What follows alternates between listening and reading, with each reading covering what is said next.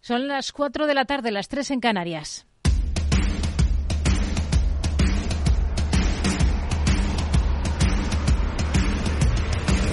No decida lo que hará el mercado.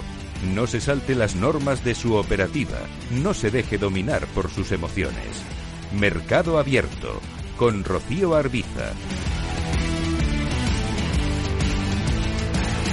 Muy buenas tardes. Repuntan las bolsas aquí en Europa y también en Estados Unidos tras los máximos registrados al otro lado del Atlántico. Sin referencias macro de calado, pero a la espera de datos clave en los próximos días, incluidas citas con bancos centrales, los inversores optan por las compras y miran a China. Sigue el mal desempeño de su renta variable en otra jornada en la que no ha habido rebaja de tipos para estimular la economía, aunque según Reuters sí que hay intervención en el mercado. Señalan que los principales bancos estatales del gigante asiático han actuado para respaldar el yuan en las últimas horas, restringiendo la liquidez en el mercado de divisas extranjero, mientras vendían de forma activa dólares estadounidenses en el país a medida que las acciones se caían. Todo en un intento de evitar un descenso mayor del yuan. Y todo mientras la atención de los inversores se enfoca también en Japón, en esa reunión de dos días de su Banco Central, cuyas conclusiones vamos a conocer mañana, aunque se da por hecho que, salvo sorpresa,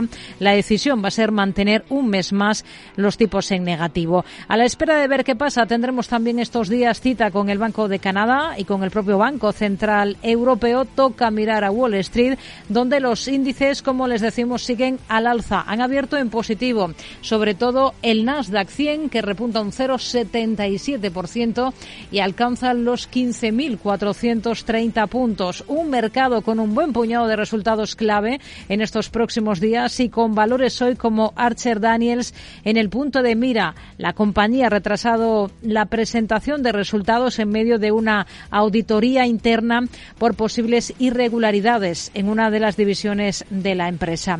Aquí en Europa se imponen las alzas. En el caso del IBEX vemos que rebota la banca, las energéticas y rebota también Grifols en un día con un selectivo arriba un 1,10% hasta alcanzar cotas de 9.966 puntos. Un día en el que sigue el castigo en Solaria o Acciona Energías Renovables. Mientras el foco está puesto además en el turismo, a las puertas de que arranque Fitur. Hay mucho debate en torno a la subida de tarifas aeroportuarias propuesta por AENA, que es del 4,09% para este año y que hoy ha justificado su presidente Mauricio Lucena. De el año 15 al año 2023, las tarifas aeroportuarias de AENA han bajado nominalmente casi un 11%. Pero es que en este tiempo la inflación ha sido del 21%. ¿Qué significa? significa que en nueve años, del 15 al 23, la bajada en términos reales de las tarifas aeroportuarias es de casi el 32%. Desde Ryanair, su consejero delegado, Eddie Wilson, le pide al gestor aeroportuario que revierta esa decisión para poder llevar a cabo las inversiones que han anunciado para España. Y desde el Gobierno, el ministro de Industria y Turismo, Jordi Ereu, ve al sector fuerte. Tenemos una de las mejores infraestructuras aeroportuarias del mundo pero en todo caso yo quiero decir que el modelo turístico tiene una fortaleza, el modelo turístico español tiene fortaleza para aguantar estos debates y por tanto no está en, no está en peligro la competitividad de nuestro modelo turístico. De turismo ha hablado también el gobernador del Banco de España, Pablo Hernández de Cos. Le preocupa el efecto de la subida del salario mínimo interprofesional sobre el sector, muy intensivo en capital, y marca por dónde debería ir la política económica en que es una condición necesaria que el marco general de la política económica favorezca la seguridad jurídica, el funcionamiento eficiente de los mercados y la actividad empresarial. Y este tiene que ser la prioridad de política económica para los próximos años. Y todo mientras sigue el debate sobre la reducción de la jornada laboral que plantea la ministra de Trabajo Yolanda Díaz. De hecho, dice que la va a llevar a cabo aunque no la respalde la patronal. Responde el presidente de la COE, Antonio Garamendi. Nadie está diciendo que no se puede reducir la jornada. De hecho, hay sectores, de hecho, sectores con más productividad tienen menos jornada. Esa es una realidad. No todos los sectores son iguales. Por eso lo que planteamos es que se haga sector a sector en cada mesa, que es como se ha hecho, como se ha hecho siempre. Y luego hay un dato de la EPA también que quiero que hay que aclarar. Y es de la EPA. La jornada media es 39 horas y media, la real es 34 horas y media. Será uno de los temas que abordaremos en tertulia esta tarde a partir de las cuatro y media. Una hora después, a partir de las cinco y media, nos vamos a acercar a una compañía cotizada. Vamos a mirar a la alemana Hartmann, especializada en el sector de la salud en productos y soluciones sanitarias. Hablaremos de cómo les van las cosas, de los objetivos para este año y de su inversión en sus plantas de Cataluña. Será con Jordi Guinovar, que es su director general aquí en España. Y a partir de las seis tendremos consultorio de bolsa en este programa con Alberto Iturralde, responsable de Operativa DAX. Esto es Mercado Abierto en Capital Radio. Comenzamos.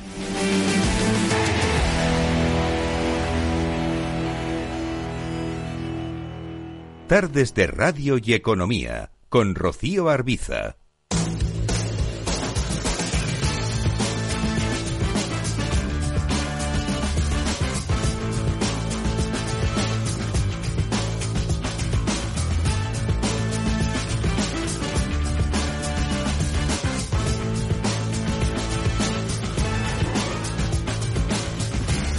Comenzamos mirando a Estados Unidos. Tenemos a esta hora de la tarde tono positivo generalizado. Está repuntando en torno al medio punto porcentual. El S&P 500 supone esto nuevos máximos. Tenemos al Dow Jones con una subida también de medio punto porcentual y al Nasdaq 100 con un repunte del 0,65%. Hay valores en el punto de mira como Archer Daniels Mildan, que ajusta su previsión de beneficios en medio de una investigación interna. Lucía Martín, muy buenas tardes. Buenas tardes. Investigación sobre las prácticas contables de su segmento de nutrición. En medio de esta investigación, su director financiero ha sido puesto en excedencia administrativa y se ha nombrado a otro de forma interina. La investigación en curso ha provocado ese retraso en su presentación de cifras, pero a pesar de la incertidumbre, los analistas de mercado mantienen un consenso de compra moderada sobre las acciones de la empresa, lo que indica cierto optimismo sobre su sus perspectivas financieras.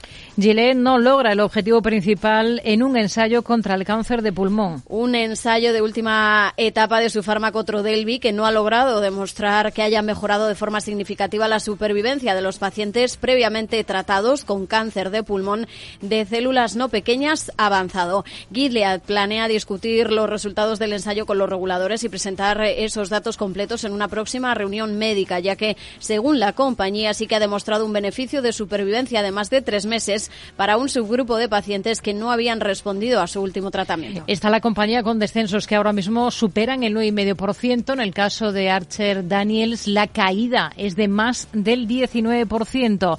En Estados Unidos se recomienda extender las inspecciones a más aparatos Boeing después del incidente de Alaska Airlines. La Administración Federal de Aviación de Estados Unidos ha recomendado a las aerolíneas que operan con aviones Boeing 737-900ER que inspecciones los tapones de las puertas para asegurarse de que están bien sujetos. Ese 737-900R no forma parte de la familia MAX, pero tiene el mismo diseño opcional de tapón de puerta que permite añadir otra puerta de salida de emergencia adicional cuando las compañías optan por instalar más asientos. Fue eso, recordamos, lo que provocó el incidente del 5 de enero con una Alaska Airlines. Macy rechaza la oferta de compra de Art House y Brigade Capital. Una oferta de 5.800 millones de dólares para comprar la cadena de grandes almacenes. Las dos firmas de inversión presentaban el pasado mes esa propuesta para comprar las acciones de Macy's que todavía no poseen por 21 dólares por acción. Sin embargo, el retailer americano ha asegurado que esa oferta no es atractiva desde el punto de vista financiero y que tampoco le resulta creíble. Los recortes de precios de Tesla, las entregas y la remuneración del consejero delegado en el punto de mira antes de sus resultados. La firma rinde cuentas al mercado este miércoles. La rentabilidad y las entregas van a ser de lo que más miren los inversores hace poco Tesla anunciaba reducciones en los precios de sus vehículos y también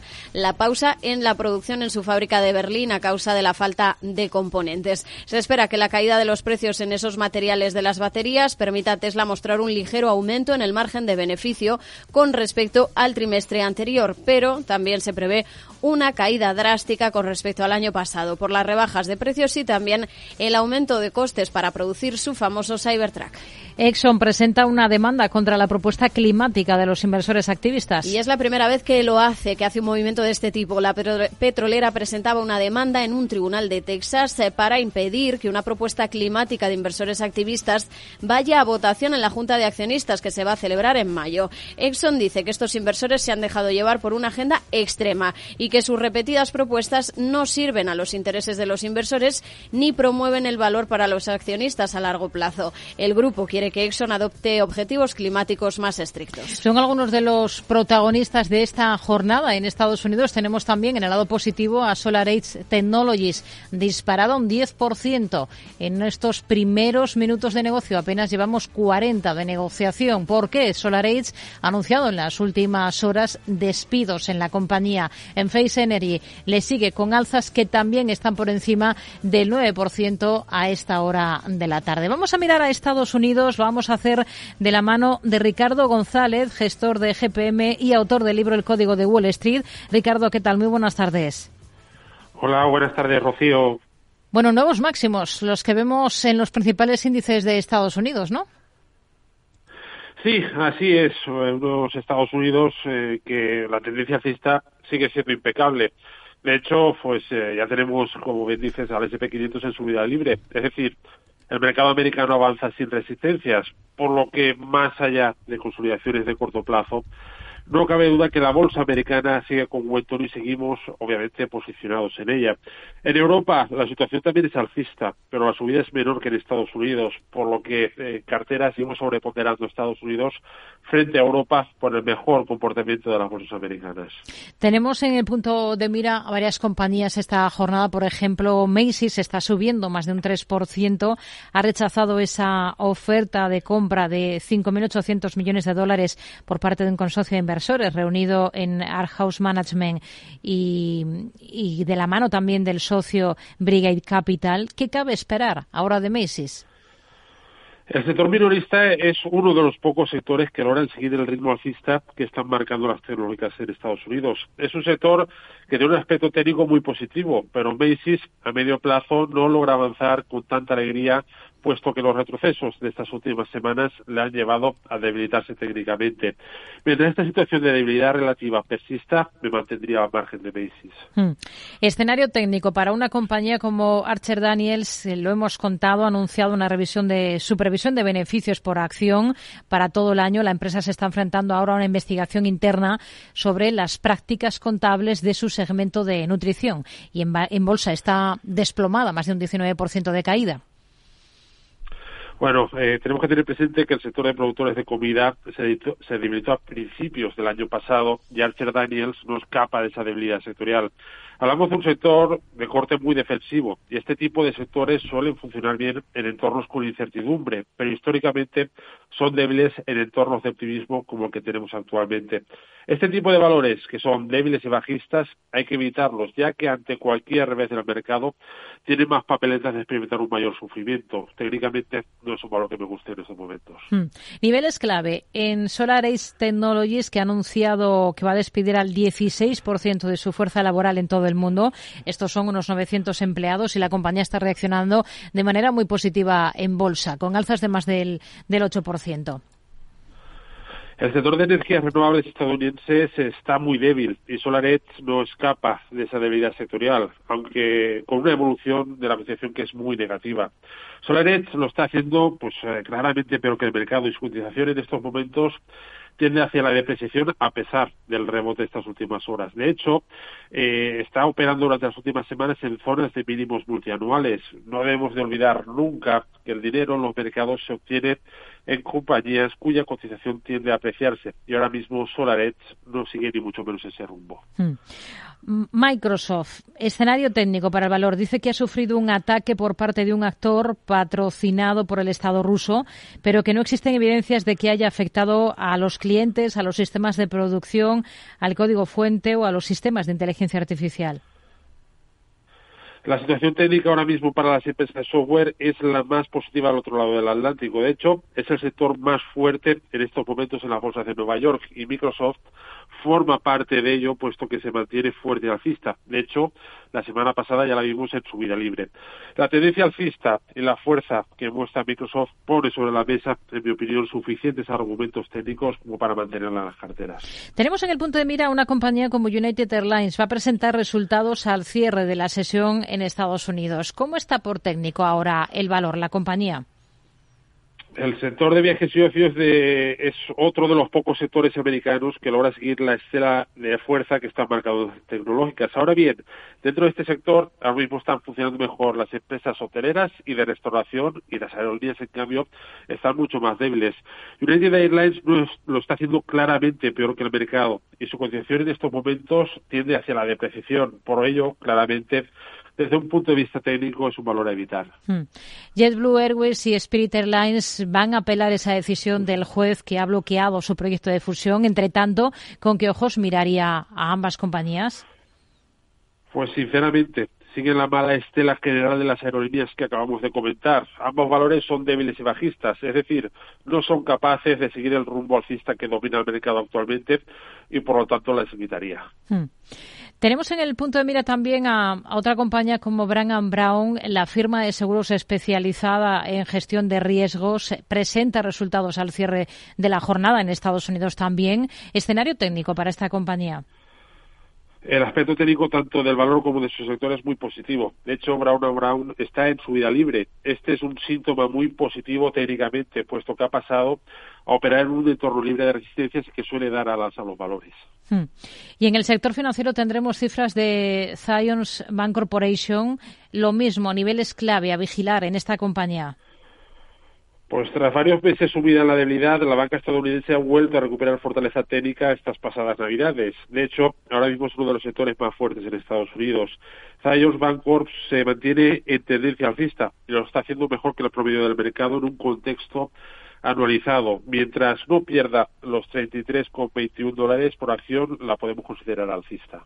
Nos quedamos con ello, con todos estos movimientos que están destacando esta jornada en Estados Unidos. Ricardo González, gestor de GPM y autor del libro El Código de Wall Street. Gracias y hasta la próxima. Muy buenas tardes.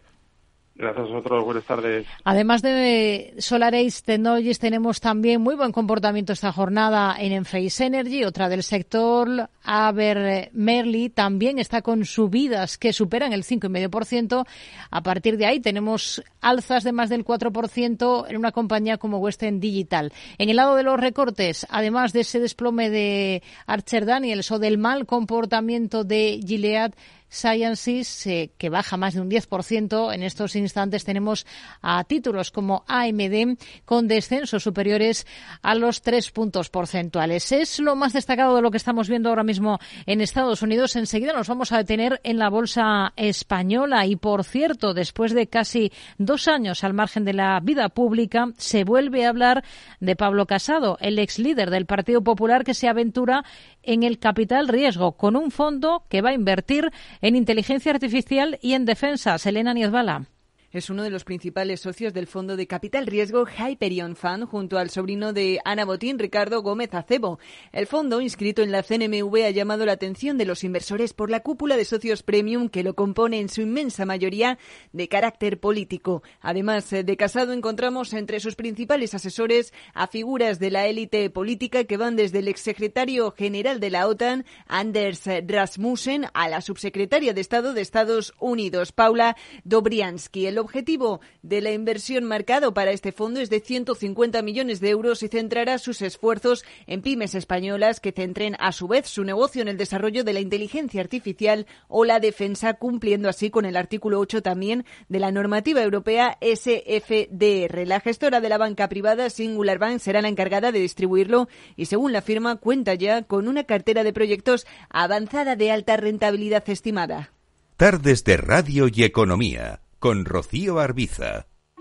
Fascinante, mágico, sorprendente, emocionante. ¿Te apetece descubrir Macao? Fusión de culturas, experiencias auténticas. Deporte, música, patrimonio y vida. Tradición y modernidad, gastronomía, noche y día. Ven y experimenta Macao. Hey, asistente, ¿cuál es el mejor fondo de inversión del año? Hay aproximadamente 54 millones de resultados. ¿Quieres que los lea? Buf, mejor que no. Puedes seguir buscando entre millones de contenidos, pero un asesoramiento de calidad solo te lo dará un especialista. En Renta 4 te ofrecemos un servicio de asesoramiento gratuito siempre que lo necesites. Entra en r4.com y descubre cómo te podemos ayudar. Renta 4 Banco. ¿Quieres más? Mercado Abierto con Rocío Arbiza. El broker CMC Markets patrocina los valores y noticias protagonistas de la Bolsa Española.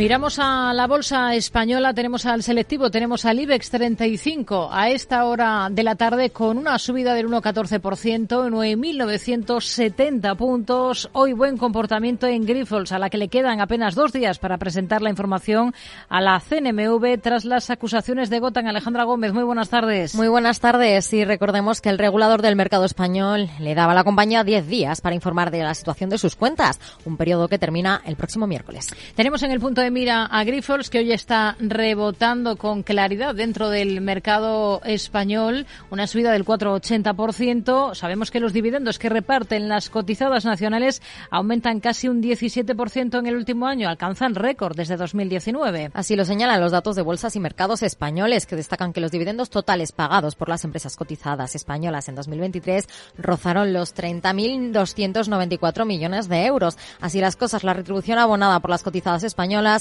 se ha situado cerca de los 30.300 millones de euros, un 16,6% más que los cerca de 26.000 millones de un año antes. La morosidad de la banca nacional vuelve a descender en noviembre al 3,57%. Una mejora que según los datos del Banco de España se produce gracias a que el saldo total de créditos crecía ese mes y al avance de los préstamos impagados que fue mínimo. Así los préstamos morosos han aumentado en 17 millones en noviembre hasta los 42.396 millones, mientras que la cartera crediticia se ha elevado hasta los 1,1 186 billones de euros. Tenemos en el punto de mira telefónica, alcanza el 93,10% de su filial alemana tras adquirir un 7,86% en la OPA. Así es, el gigante de telecomunicaciones ha superado ya el 90% sobre el capital de su filial germana, Telefónica Deutschland, tras invertir 1.483 millones de euros en la oferta pública de adquisición lanzada el pasado 7 de noviembre. Dicen desde Telefónica, en comunicación a la CNMV, que este importe será sufragado íntegramente en efectivo. Telefónica ha adquirido además al margen de la OPA en torno al 13,43% del capital social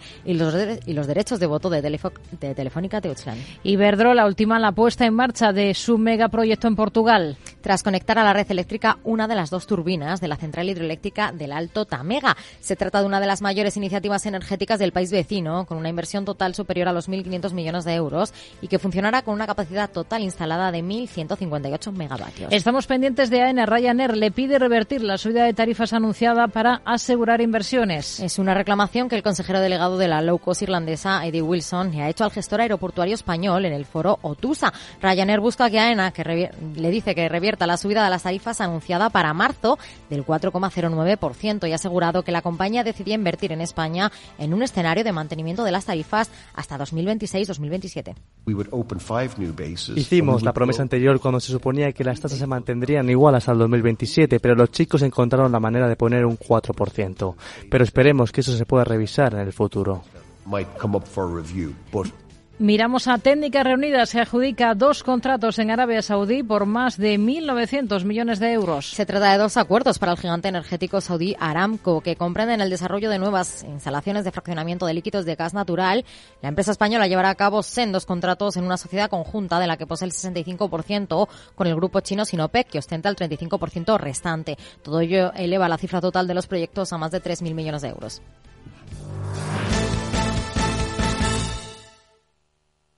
El broker CMC Markets ha patrocinado los valores y noticias protagonistas de la Bolsa Española.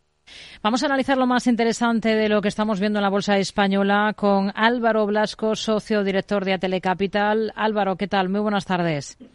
Muy buenas tardes. Bueno, tenemos una jornada positiva para las bolsas a uno y otro lado del Atlántico eh, con el S&P 500 en Estados Unidos, por ejemplo, en subida libre. Una semana que va a estar marcada por ese dato de PCE en Estados Unidos, pero también por varias reuniones de bancos centrales, incluida la del Banco Central Europeo. Eh, pues sí, como, como bien dice, yo creo que son los datos más importantes.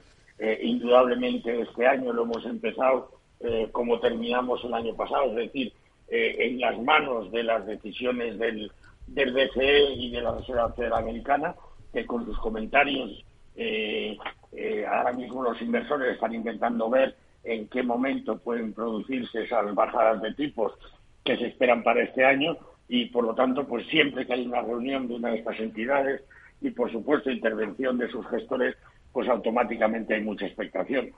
Pero vamos parece en principio que esas bajadas de tipo se producirán en el año, aunque sea en el segundo semestre, y ayudarán a que mejoren todavía más los mercados. Hmm.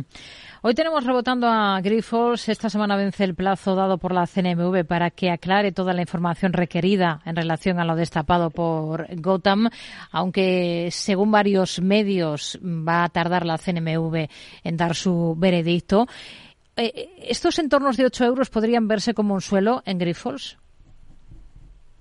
Pues esperemos que sea un poco un suelo. Digamos que ahora mismo el valor tiene una, volatilidad que podría perforar perfectamente eh, hacia abajo esta, esta, esta cifra que estamos comentando, ¿no? Eh, yo creo que, como hemos dicho en otras ocasiones, eh, hay que recuperar la confianza. Recuperar la confianza es bastante complicado en el momento en el momento actual. E indudablemente, yo creo que ahora hay que esperar un poco.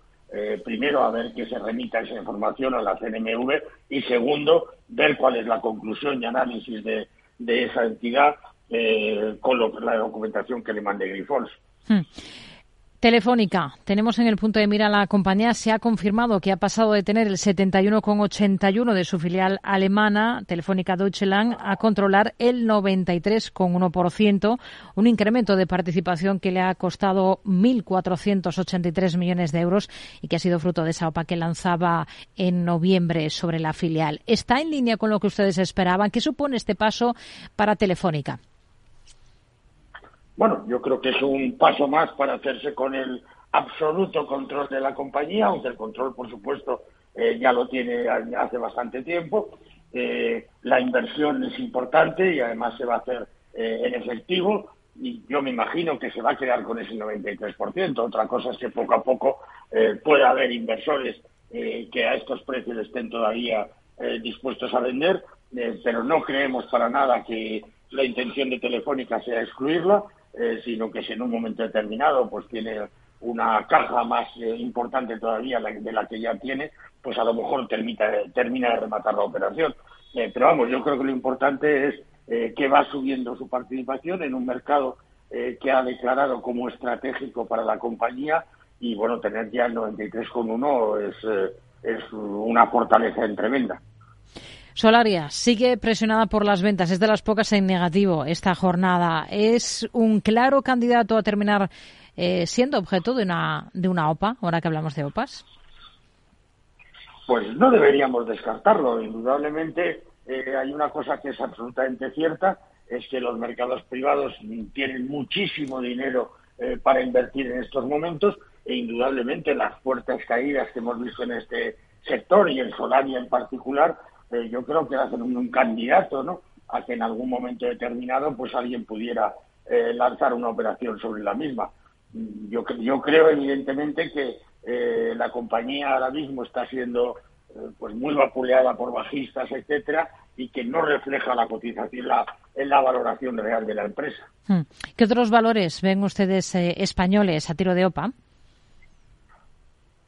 Bueno, digamos que en el sector no solaria que hablábamos ahora mismo es una de ellas, por supuesto, pero otras compañías eh, también están perfectamente del mismo sector, han sido muy castigadas y por lo tanto tienen precios eh, muy atractivos para lanzar operaciones corporativas eh, sobre ellas. Y por otro lado, pues seguimos pensando en ese tema que estuvimos del que tuvimos noticias de cargo con Hungría, Eh, tampoco habría que descartar que en algún momento pues una operación entre Talgo y CAP eh, pudiera producirse.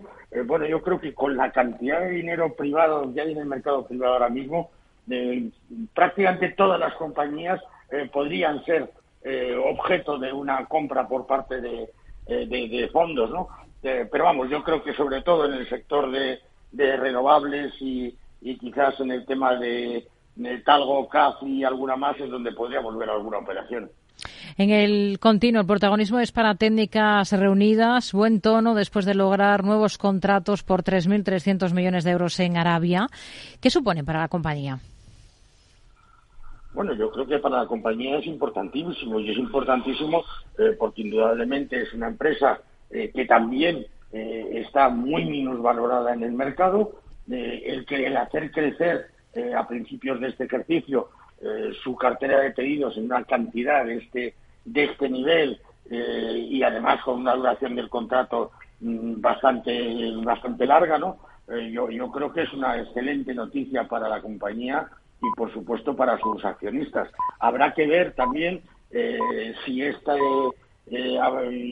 este afano, digamos, inversor o esta idea de inversión que tienen muchos países eh, que tienen fuertes intereses en, en los eh, productos para los que luego eh, realiza las instalaciones técnicas reunidas y el mantenimiento, pues se mantiene durante el año. Pero vamos, eh, como digo, es una excelente noticia y un buen espaldarazo para la compañía. Según datos de BME, los dividendos totales pagados por las empresas cotizadas españolas en el último año eh, se han acercado a los 30.300 millones. Esto supone casi un 17% más que un año antes y la cifra más alta desde el año 2019. ¿Es momento ahora para fijarse más en compañías con dividendo sólido? Bueno, yo creo que sí, en el sentido de que hay muchos inversores eh, que cuando entran en una compañía no lo hacen por el posible crecimiento de la misma eh, de una forma rápida eh, y, agresiva, ¿no? sino que lo hacen pensando en el medio y largo plazo y buscando un buen dividendo. Entonces, tenemos unas compañías en, nuestros, en nuestro mercado que tienen unos dividendos extremadamente interesantes para los inversores. Lo que hay que estudiar es hasta qué punto esos dividendos son eh, mantenibles en el tiempo y son lo suficientemente recurrentes las actividades de la entidad eh, para poder mantenerlo, eh, pero yo creo que sí, que es uno de los elementos que ahora mismo muchos de los inversores buscan, es decir, importantes dividendos y sobre todo, como decía, con una recurrencia importante. Álvaro Blasco, socio director de ATL Capital. Gracias. Muy buenas tardes. Muy buenas tardes.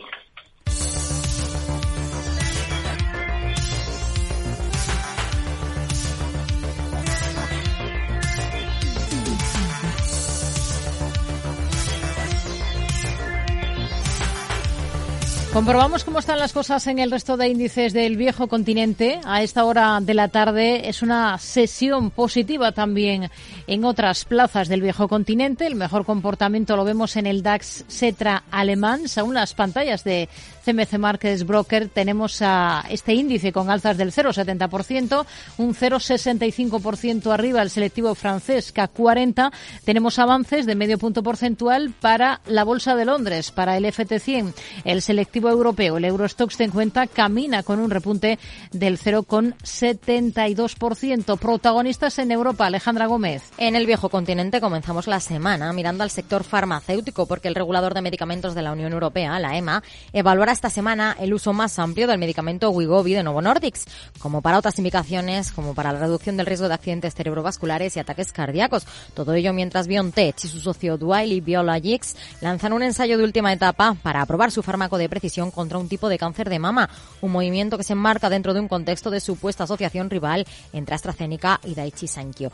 Y nos movemos a Francia porque la compañía de juegos FDJ, la France de Jeux, ofrece 2.800 millones de dólares a su competidora sueca Kindred un acuerdo que, de llegar a puerto, creará el segundo mayor operador de apuestas online en Europa. En el país vecino también ponemos el foco este lunes en el sector bancario, porque Credit Agricole destaca que ha comprado el 7% del grupo de pagos Worldline, un movimiento que se produce tras la caída en el precio de sus acciones el año pasado. En otro orden de cosas, nos movemos a Italia, en concreto al sector energético, porque la filial de Eni, Plenitud, se une a Blue Foat y Sener para desarrollar el sector de la energía eólica marina en España. Más al norte, la empresa finlandesa Fortum dice que estudia varios emplazamientos en Finlandia y Suecia para construir plantas de energía nuclear con reactores de pequeña o gran escala. Todo ello después de que renunciara en 2022 a la propiedad de la germana Uniper. Si miramos al sector aéreo, es noticia que Ryanair solicita a ENA revertir la subida de tarifas anunciada para asegurar las inversiones, dice el consejero delegado de la Lucos irlandesa, Eddie Wilson, que necesitan certezas en las tarifas para desarrollar su plan de inversión, que prevé abrir cinco nuevas bases en España y crecer hasta en un 40%.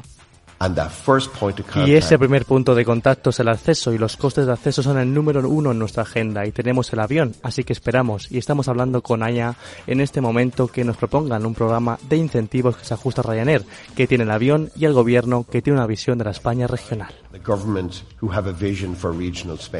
Y el que destaca en Austria es el sector químico porque OMV según informaciones de Reuters, estaría buscando reanudar las conversaciones con Abu Dhabi National Oil Co. para abordar en términos finales una alianza que crearía un grupo químico con más de 20.000 millones de dólares. Pablo García, director general de Divacons Alfa. ¿Qué tal, Pablo? Muy buenas tardes. Hola, buenas tardes, Rocío. Bueno, hoy tenemos una jornada de alzas generalizadas en toda Europa, en una semana que va a ser intensa en referencias, incluso en reuniones de bancos centrales. Tenemos la cita el jueves con el Banco Central Europeo, pero antes, por ejemplo, conoceremos noticias del Banco de Japón. Sí, así es. Muchos bancos centrales, mucho optimismo. Estados Unidos en máximos históricos, Japón en máximos históricos. El Nikkei lleva un 9,21% y, como bien decía, muchos bancos centrales y, sobre todo, el plato gordo con el Banco Central Europeo, que, bueno, parece que es curioso, ¿no? El mercado, incluso sobre todo en Estados Unidos, parece que ya reacciona de siete recortes de tipo a cinco y se posiciona incluso menos del 40%. Están esperando ya el recorte de marzo, que parecía que eso era el aliciente para el rally de, de los últimos tres meses del año.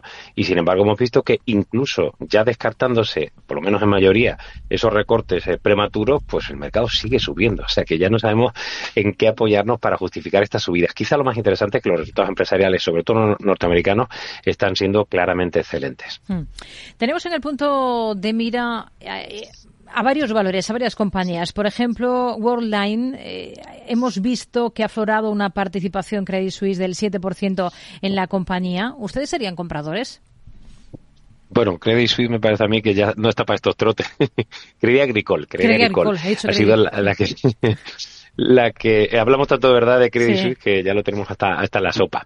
Bueno, eh, la verdad que eh, la asociación estratégica ante ambas entidades eh, fue firmada en julio del año pasado y no es una novedad, ¿no? Y comentaban desde Crea Agricole que se pretende, se pretende fortalecer esa asociación para crear un actor importante en el mercado francés de servicios de, de medios de pago comerciales y la asociación es buena, el mercado ha reaccionado bien con subidas en torno al 2%, se ha ido aflojando un poquito en Worldline, pero no olvidemos que lleva caídas de casi el 15% year to day. Nosotros, el sector, es un sector complejo, pero preferimos a Wise, que es nuestra favorita y que es parte de nuestra cartera modelo. Hmm. Bueno, hoy tenemos la atención puesta en el sector de las apuestas y el juego online, porque hay una firma francesa que ha lanzado una oferta sobre la sueca Kindred. Eh, no sé si tienen alguna del sector en cartera o están totalmente al margen de este tipo de compañías. No, tenemos, y tenemos una, una vieja conocida, porque yo en, mis años mozos estuve en la, en la OPV, de la griega OPAP, eh, y es nuestra favorita, es miembro de nuestra cartera modelo, el sector lo está haciendo muy bien, ¿no? Y, y esta operación de Le François de Jeux con, con Kindred es una buena opción. De hecho, es raro ver a los analistas que estemos respaldando al comprador y al comprado. Además, en mercado, ambas compañías están subiendo. Obviamente, Kindred está subiendo más, pero el mercado ha, ha asumido muy bien esta prima del 24,4% por Kindred eh, y bueno, una valoración de EBITDA inferior a 8,5 veces, consideramos que la operación es positiva también para, la francesa. Así que sí, es un sector que nos gusta, pequeñito, pero nuestra apuesta actual es eh, la griega OPAP. Hoy tenemos en la bolsa alemana a Commerzbank liderando las caídas eh, tras una rebaja de recomendación por parte de Bank of America, baja más de un 4%. Hace justo una semana estábamos hablando de una eventual operación con Deutsche Bank, de que volvían las especulaciones.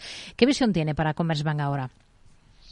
Yo creo que hay alguien que espolvorea un poquito de vez en cuando para que, para que entre algo de dinero en ambos bancos, que yo considero que son bancos que han estado muy sobredimensionados, que han sido poco eficientes, que han ido mejorando sus balances, sin duda, pero que precisamente, ya que hablábamos de Credit Suisse, en ese momento de, de marzo del año pasado también se habló de Deutsche Bank. O sea que la situación mm. del coloso alemán, y estuve en Frankfurt la semana pasada hablando con algunos analistas, pues sigue sin, sin convencer a los analistas, ¿no? Así que por eso se habló mucho de esa fusión que yo creo que no arreglaría muchas cosas eh, con una fusión eh, interna entre Deutsche Bank y Commerzbank. En cualquier caso, Commerzbank incluso ha anunciado eh, la toma de una participación mayoritaria de casi el 75% en una gestora de activos, aquí la Capital Investment, no sé, es decir, que los bancos por su lado siguen haciendo de su capa un sallo, aunque es y será un tema recurrente. Hoy hemos escuchado al consejero delegado de Ryanair, Eddie Wilson, reclamar aquí en España al gestor aeroportuario AENA que revierta esa subida de tarifas anunciada para el mes de marzo de algo más del 4%. Le dice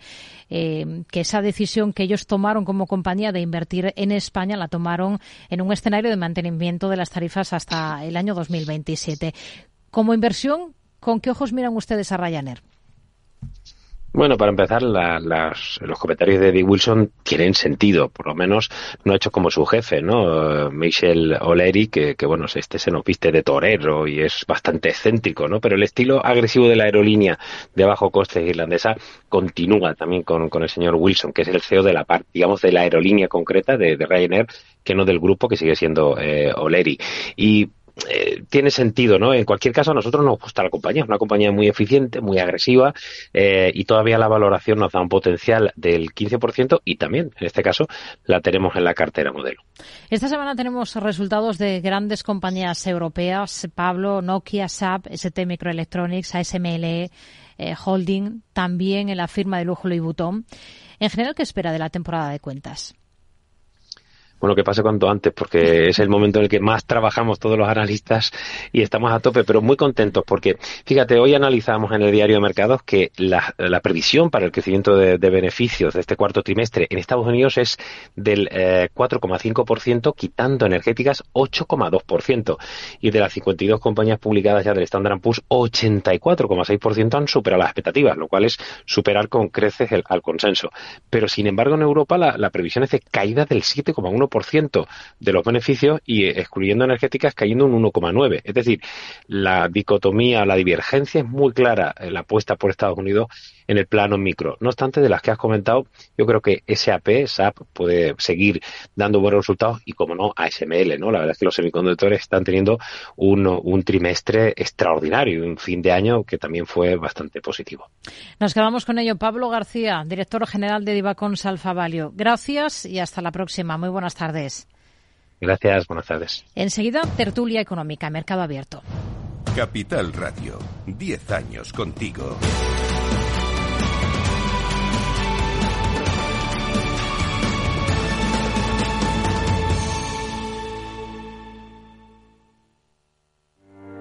Descubre el lado más verde de la economía y las empresas en una nueva newsletter de Capital Radio. Todas las claves de la semana sobre ESG en un mismo sitio.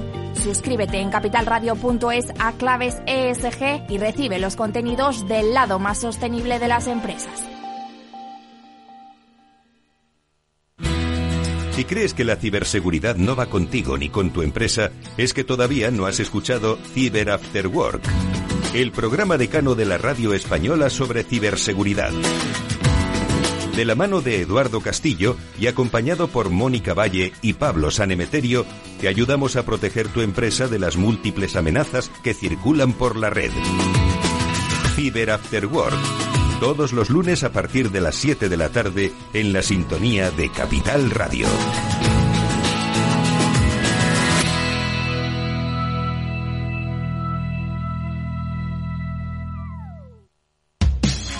Los jueves, de la mano de nuestra coach Patricia Guzmán, llega Rafa también entrena. Un espacio dedicado al desarrollo de las actividades directivas con un tono desenfadado y no exento de humor. Los jueves, Rafa también entrena en El Balance, Capital Radio.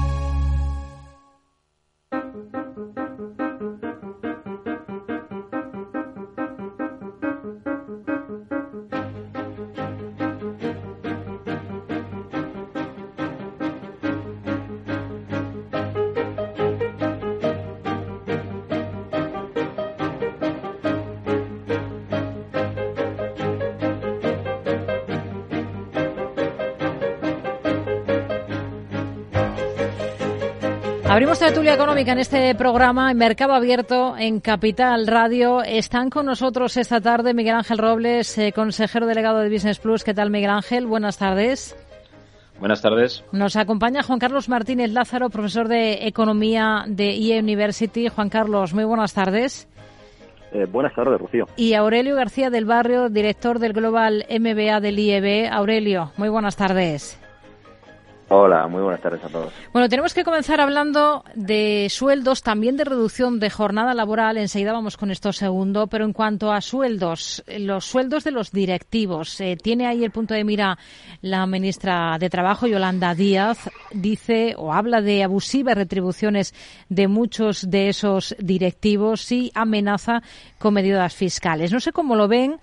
Hablan de, de populismo desde la, desde la patronal. Miguel Ángel.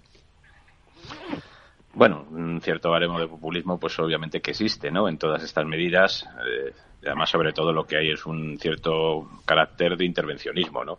Es evidente que las empresas eh, deben de regirse por sus, por sus actividades desde el punto de vista puro y estrictamente empresarial, sin que haya una mayor injerencia que aquella que ya existe en cuanto a lo que es el IRPF dentro de las tablas salariales. Hay que tener en cuenta en consideración que todos conocemos muy bien, que, en España hay unos tipos eh, de IRPF elevados para salarios por encima de esos 60.000 euros y por lo tanto esos que son ya escandalosos, ¿no? Que, bueno, que pueden ser pues esos salarios por encima de los 601.000 euros que consideremos que ya está fuera de todo rango, donde nada más además hay 12.178 contribuyentes, liquidaciones en el año anterior que se han hecho un 0,06%, pues por lo tanto es evidente que bueno que tampoco creo yo que sea un problema y ya te están pagando sus, tributos como es lógico y natural, ¿no?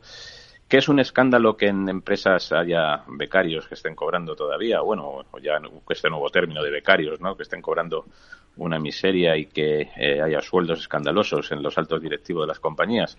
Bueno, pues podría decir que socialmente pues sí debe de ser así, ¿no? Y eso yo creo que lo debe de penar la sociedad a esas empresas que a lo mejor no cumplan unos objetivos de responsabilidad social suficientemente lógicos, ¿no? Pero que alguien intervenga en, la actividad privada, a mí lo que me parece es intervencionismo puro y en ese caso, pues también una parte de populismo, obviamente, destinadas a que, a que claro, bueno, pues el Robin Hood es muy, muy bueno y en este caso nuestra ministra, pues ya se está viendo por las últimas actuaciones que es una Robin Hood magnífica. Juan Carlos. Bueno, no puedo estar de acuerdo con lo que dice Miguel Ángel. Al final, todas estas medidas tampoco es casualidad que surjan ahora en medio de este debate de eh, bajar las horas y dentro de ese, digamos, eh, mundo idílico que se quiere crear, pues habla de esos sueldos de, esos directivos que cobran millonadas, ¿no? Eh, probablemente todo eso también tenga en un momento adecuado, ¿no? La, Sumar no ha salido muy bien parado últimamente políticamente en el Congreso con esos problemas con, con Podemos. Vamos a ver qué pasa en la campaña electoral gallega y, bueno, pues hay que estar buscando ese tipo de cosas para seguir manteniendo, digamos, cierta tensión en las bases, ¿no? Eh, Miguel Ángel decía perfectamente, ya está el IRPF que graba pues a las rentas altas, sean de directivos o sean de otro de otro perfil, ¿no? Y, simplemente es eso, todo lo demás es, es populismo y a lo mejor pues pues lo que debería preocuparse, y Miguel Ángel también lo decía muy bien, es esos, esos sueldos también muy bajos que a lo mejor hay en la administración y que eso también podía ser competencia de, la ministra de Trabajo para tratar de elevar esos salarios de todas esas personas que trabajan en la administración pública y que tienen los salarios tan bajos, o esas personas que son interinos, o esos tal vez becarios que existen y que no tienen las condiciones adecuadas. Hmm. Aurelio, ¿cuál es su visión? Y ahora pasamos al tema de la reducción de jornada.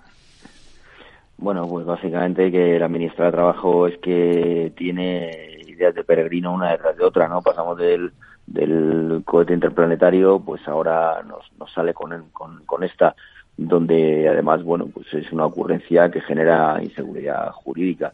Y además no es la única, estoy totalmente de acuerdo con lo que han comentado mis dos contratulios, pero es que además no es la única, eh, a ver, es que aparte de la intervención de los, de los salarios pretende desarrollar una mayor democracia interna en las empresas, como ella, como ella lo llama, y, y eso llega hasta eh, permitir la participación de los trabajadores en los órganos de dirección de las compañías, incluso formar parte de los consejos de, administración. O sea, estamos absolutamente locos, ¿no? Con, con, con esto, o sea, el, porque el gobierno tiene que intervenir en cómo las empresas se gestionen y cómo las empresas retribuyen. aquí vayámonos al caso de un futbolista, como un club de fútbol que nos puede parecer grosero, paga un futbolista 10, 12 millones de euros netos. Bueno, pues si los paga básicamente es porque obtiene un retorno superior a esa retribución y por lo tanto, siendo una entidad privada, está en todo su derecho a hacer lo que, lo que le den gana, ¿no? el, gobierno no puede tomar parte en las decisiones privadas empresariales. Es, un intervencionismo absoluto propio de repúblicas bananeras y no de países adelantados como es España. Está centrada en este tema de los salarios de los directivos. También ha anunciado hoy mismo que en España se va a reducir la jornada laboral con o sin el acuerdo de la patronal. Vamos a escuchar a Yolanda Díaz laboral a 37 horas y media semanales beneficiará de forma directa a más de 12 millones de personas asalariadas en el sector privado. Creo que es un enorme avance social que permitirá, a su vez, avanzar en el necesario cambio de los usos del tiempo en nuestra sociedad y, sobre todo, teniendo derecho a vivir, que es algo fundamental. Miguel Ángel. Bueno, no sé, parece que es que no vivíamos antes, ¿no? O sea, ahora cuando trabajábamos 40 horas semanales, pues no vivíamos y ahora, gracias a la ministra de Trabajo, pues vamos a empezar a vivir. Pues más de lo mismo, más populismo, mm, temas completamente absurdos. Sobre todo a mí lo que me fastidia de esto es que salgan de los que son los marcos de los acuerdos sociales, ¿no? Y de que quieran hacer ya el, Ministerio de Trabajo y los sindicatos todos a una prácticamente lo que les dé la gana en materias de salario mínimo, de, horas de trabajo, de bueno de, regulaciones eh, desde el punto de vista legal de lo que son las, las, las, exigencias que tienen las empresas con los trabajadores. Bueno bueno pues nada pues que sigan así. Esto se llama conflictividad social vale pero a la inversa también no solamente la conflictividad social se da hacia los trabajadores sino también se da hacia las empresas no si es lo que quiere el, este este gobierno que es un enfrentamiento entre sindicatos y patronales pues bueno, bienvenido sea para ellos, pero vamos, yo creo que es un desastre para el país desde todo punto de vista. Y ahora mismo yo, pues este planteamiento, como decíamos ya la semana anterior, de la reducción de jornada, bueno, me parece que es un poco pues también utópico. Yo no sé a qué 12 millones de trabajadores es a lo que va a beneficiar. Me gustaría ver todos esos convenios colectivos en que tienen fijadas los, eh, la jornada laboral en 40 horas o por encima de las 37 horas y media. A mí me parece que esto es toda una ficción, eh, sin números y sin base numérica real y, bueno, pues eh, aquí lo que se trata pues es eso de noticias, eh, bombas de humo para intentar evitar que se hable de lo importante en nuestro país, ¿no? Que es esa precariedad en algunos trabajos y esa sensación, evidentemente, dentro de lo que es el propio estructura económica, de que no se genera empleo joven y que ese empleo joven es de malísima calidad. Pero eso a la señora ministra no le importa. Todo lo demás sí. Tocar el bolsillo de los demás sí. Ha respondido ya el eh, presidente de la COE, Antonio Garamendi. Nadie está diciendo que no se puede reducir la jornada. De hecho, hay sectores, de hecho, sectores con más productividad tienen menos jornada. Esa es una realidad. No todos los sectores son iguales. Por eso lo que planteamos es que se haga sector a sector en cada mesa, que es como se ha hecho, como se ha hecho siempre. Y luego hay un dato de la EPA también que quiero que hay que aclarar. Y es de la EPA. La jornada media es 39 horas y media, la real es 34 horas y media. Juan Carlos. Bueno, pues es que es que está todo dicho entre lo que ha dicho el presidente de la patronal y lo que ha dicho Miguel Ángel, poco se puede añadir, ¿no? Al final volvemos a lo mismo. Eh, es una forma de... A mí me, llama mucho la atención, ¿no? Esa, digamos, eh, permanente llamada al diálogo social de lo que tanto se jacta el gobierno y se trata especialmente la ministra, y cuando el diálogo no es, o cuando los resultados de ese diálogo social no son los que ella quiere, como ha ocurrido con el salario mínimo, como o como amenaza ahora de que este acuerdo se va a hacer sí o sí con la patronal o sin ella, hmm. pues realmente salen esas, digamos, esa vena más autoritaria donde le importa bastante poco el diálogo social del que tanto se presume en otros momentos. ¿no? Bueno, es a lo que nos tienen acostumbrados, creo que, eso va a seguir así. Vuelvo a lo mismo, hay elecciones en Galicia, creo que, que Sumar está perdiendo el pulso dentro de la coalición y necesitan todo este tipo de, de cortinas de humo y de, y de medidas. Y, y, me gusta mucho lo que ha dicho Miguel Ángel de la precariedad. Yo añadiría un dato, 28% tasa de desempleo juvenil en España, de vergüenza. Pero eso no parece que, como él ha dicho, sea importante. Hmm. Aurelio, se intentará con diálogo social, dice la ministra, pero si la COE no se suma, esa medida se va a tomar sin ellos. Bueno, pues eh, al final lo sufrirá el mercado de trabajo porque eh, no podía decir el presidente de la COE más con menos, ¿no? Y ha mencionado el que de la cuestión, es la productividad. O sea, obviamente se puede reducir la jornada de trabajo, pero en los sectores que son más, más productivos, esto no se puede hacer, no se puede hacer eh, tabla rasa para, para todo el mundo. Entonces, eh, cuando nuestra productividad está por debajo de la media europea, pues mm, si la vamos a reducir eh, más las horas, las horas trabajadas con ese nivel de, productividad, pues así nos, así nos va a ir. Pero bueno, como estamos comentando, es, es, más de lo mismo, ¿no? O sea, son, son eh, medidas que parece que, que están eh, sacadas, no, no, no sé muy bien de dónde, ¿no? Y eso y sin ningún criterio, un criterio técnico detrás. Bueno, seguro que va a ir mm, dando para mucho eh, este tipo de cuestiones y que seguiremos hablando de ello en la tertulia. Em, vamos a ver una ventana al turismo, porque esta semana arranca Fitur. Hemos hablado en, varias ocasiones aquí en la tertulia de la necesidad de cambiar el modelo económico español. Esto se habla desde hace mucho tiempo. Hay gran peso del turismo. Los datos de Excel Tour apuntan a un peso de esta actividad del 12,8% del PIB en el último ejercicio.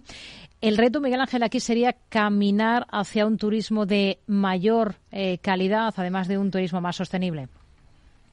Bueno, vamos a ver, es que eso lo lleva haciendo España durante los últimos 20 años. Yo siempre oigo, y además siempre lo suelo oír del mismo lado del sector económico, ¿no? de, de, de esa parte, ¿no? de esa izquierda que quiere cambiar o que quiere hacer un cambio en los sistemas productivos, pero que luego cuando gobierna no hace ningún cambio, en que hay que cambiarlo porque el turismo es muy malo estar sustentado en él. Bueno, pues yo creo que es una grandísima equivocación. Eh, hay que tener en cuenta, por ejemplo, los países, yo que sé, ahora mismo, pues es cierto que Oriente Próximo y Oriente Medio, pues está con unos problemas muy graves de seguridad por la situación que tienen, pero vamos, vayamos a entornos de países como son por los Emiratos Árabes, donde el crecimiento en el turismo está haciendo una de sus partidas económicas para cambiar también su modelo económico de no dependencia tanto de otros tipos de actividades como puede ser el petróleo. Entonces, resulta que el mundo que tiene dinero va hacia el turismo y aquí nosotros queremos quitarnos o, eliminar un 12,8% de la productividad de nuestro país, de nuestro PIB. Bueno, yo particularmente lo que creo es que eso es una aberración. Lo que hay que hacer es sustentar el turismo en buenas bases económicas el desarrollo que se está haciendo por parte de las empresas privadas turísticas e incluso desde las propias administraciones en algunos casos para subirla, aumentar la calidad, es el camino, ¿no? Pero vamos, no hay cambio productivo que valga en estas circunstancias. Yo creo que lo contrario, reforzar nuestro sector turístico porque todavía eh, la sostenibilidad del mismo creo que sí es un problema, como es lógico y natural, pero eso yo creo que en esa parte del turismo y en otras muchas, ¿no? Y estamos viendo estos días con los problemas que estamos teniendo de sequía en algunas zonas eh, de nuestro país y no precisamente por el turismo, sino por que no hay una buena eh, planificación hidrográfica. Juan Carlos. Bueno, vamos a ver, eh, se tiende a demonizar el turismo y se tiende a pensar que, si tenemos un modelo productivo malo es la culpa del turismo. No, no para nada, absolutamente. Yo creo que el turismo es una bendición tenerlos. En un país que recibe el número de turistas y que tiene los ingresos superiores a los 100.000 millones de euros, eh, que es el, el, gasto que hacen esos turistas internacionales en España, pues ya les gustaría a muchos países. El problema no es ese, el problema es que es cierto que tenemos eh, un peso industrial bajo y ese peso industrial, que además ha ido perdiendo en las últimas décadas, pues eh, es de lo que no ayuda a que la productividad sea mejor en España. En el sector servicios, el turismo, la construcción son sectores donde las ganancias de productividad cuestan mucho, ¿no? Mientras que son más fáciles en servicios de alto valor añadido y en, el sector industrial. Eh, creo que no hay que demonizar al turismo. Lo que hay que hacer es tratar de reindustrializar a España y sobre todo tratar de buscar eh, fabricar y producir cosas con mayor valor añadido, sean bienes o servicios. Y, eso y para eso es importantísimo dos cosas. Una de ellas es la, formación de los trabajadores y por otro es la inversión en I+, D I, que sigue siendo verdaderamente lamentable en nuestros, en nuestros ratios. ¿no? Y, ahí es donde tendríamos que poner los, los, los focos. Antes hablaba de ese 28% de paro juvenil, eso no te ayuda a la productividad ni a cambiar el modelo productivo. Eh, la tasa de desempleo en torno al 12% no te ayuda a cambiar el modelo productivo si tienes a una parte de tu fuerza laboral sin, sin hmm. trabajar. Entonces, bueno, esos son los verdaderos los, problemas que tenemos, los retos, ¿no? No es un tema de, del turismo sí o turismo no. Turismo estupendo que haya y, genial, ¿no? Y cuanto más mejor y, y que sea un turismo manejable como hasta ahora lo ha venido siendo. Aurelio, una pincelada sobre este tema. Sí, pues bueno, sigue siendo un sector fundamental. Estamos ya en los niveles del 2009, 85 millones de visitantes y 100.000 millones de euros. Es verdad que también favorecidos por el efecto inflacionario, eh, pero bueno, buena noticia es que el sector parece haber inicia un cambio de modelo porque con menos visitas y con estancias más cortas el gasto ha sido superior, pero bueno, todavía sufren en sus márgenes las, empresas. Y, como última pincelada, creo que cuatro retos importantes que tiene el, vertical. Atraer talento calificado, digitalización, la sostenibilidad debe ser una parte intrínseca de la propuesta de, valor del sector y pasar de un modelo turístico de producto a un modelo turístico de, cliente. Pues con ello nos quedamos. Miguel Ángel Robles, Juan Carlos Martínez Lázaro, Aurelio García del Barrio. Gracias. Hasta una próxima. Muy buenas tardes. Buenas tardes.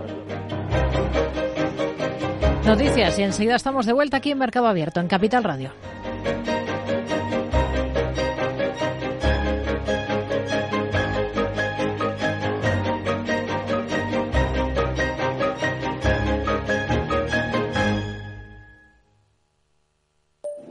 En el tren. A ver si tengo suerte y llego tarde, ya sabes. 30 minutillos y me ahorro el billete. No creo que en media hora me pierda mucho allá en el pueblo. Como mucho al Paco contando por enésima vez cómo conoció a la Juani.